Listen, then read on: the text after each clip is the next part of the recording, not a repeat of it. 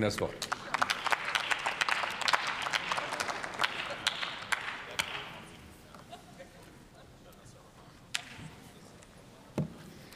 Sehr geehrter Herr Präsident, sehr geehrte Damen und Herren, sehr geehrte Abgeordnete der demokratischen Parteien. Dass die CDU heute die Debatte ihres eigenen Antrags zum Bevölkerungsschutz halbiert, um Platz für das Heizungsgesetz zu schaffen, zeigt, dass die Unionsfraktion kein wirkliches Interesse am Bevölkerungsschutz hat. Ihnen geht es nur darum, Krawall zu machen und die Menschen zu verunsichern.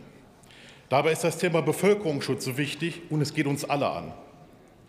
Wir alle hier im Hause sind verantwortlich für die Sicherheit für die Menschen in Deutschland.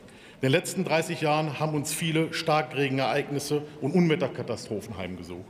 1997 an der Oder, 2002 an der Elbe, 2006 an der Oder und Elbe, 2013 an Flüssen in acht Bundesländern und 2021 die fürchterliche Katastrophe im Rheinland-Pfalz und Nordrhein-Westfalen.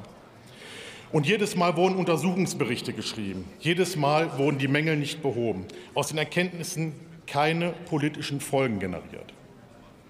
Einsatz, den Einsatzkräften sei versichert, wir wissen, dass sie in jeder Katastrophe, bei jedem Einsatz das Möglichste möglich machen.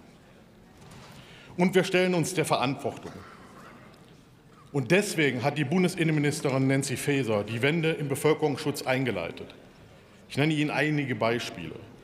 Das Programm Neustart für den Bevölkerungsschutz, das gemeinsame Kompetenzzentrum von Bund und Ländern, vor wenigen Wochen der erste bundesweite Tag des Bevölkerungsschutzes. Worum eigentlich erst jetzt?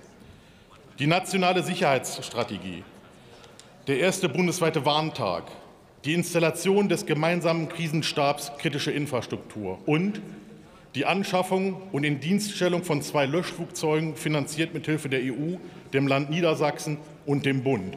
Übrigens 2018 hat der damalige Innenminister Seehofer die Mittel der EU abgelehnt. So viel zur Weitsicht vergangener Tage.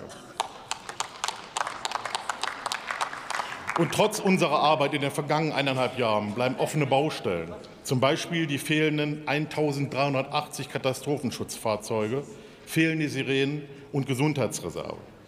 Hier müssen wir Prioritäten setzen. Mir persönlich ist die Helfergleichstellung besonders wichtig.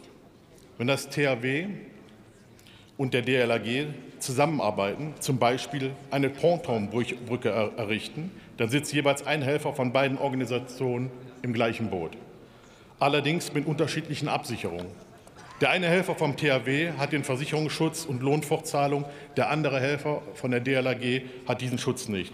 Und auch die anderen Hilfsorganisationen müssen genauso, würden genauso im Regen stehen. Und wie fühlen sich dann die Helfer bei dieser Ungleichbehandlung? Wir hoffen, dass die Innenminister der Länder und deren, in deren Zuständigkeit es fällt, bis Ende des Jahres eine länderübergreifende Lösung präsentieren können. Wir, die Fortschrittskoalition, unterstützen das Ziel der Hilfsorganisation mit ganzer Kraft.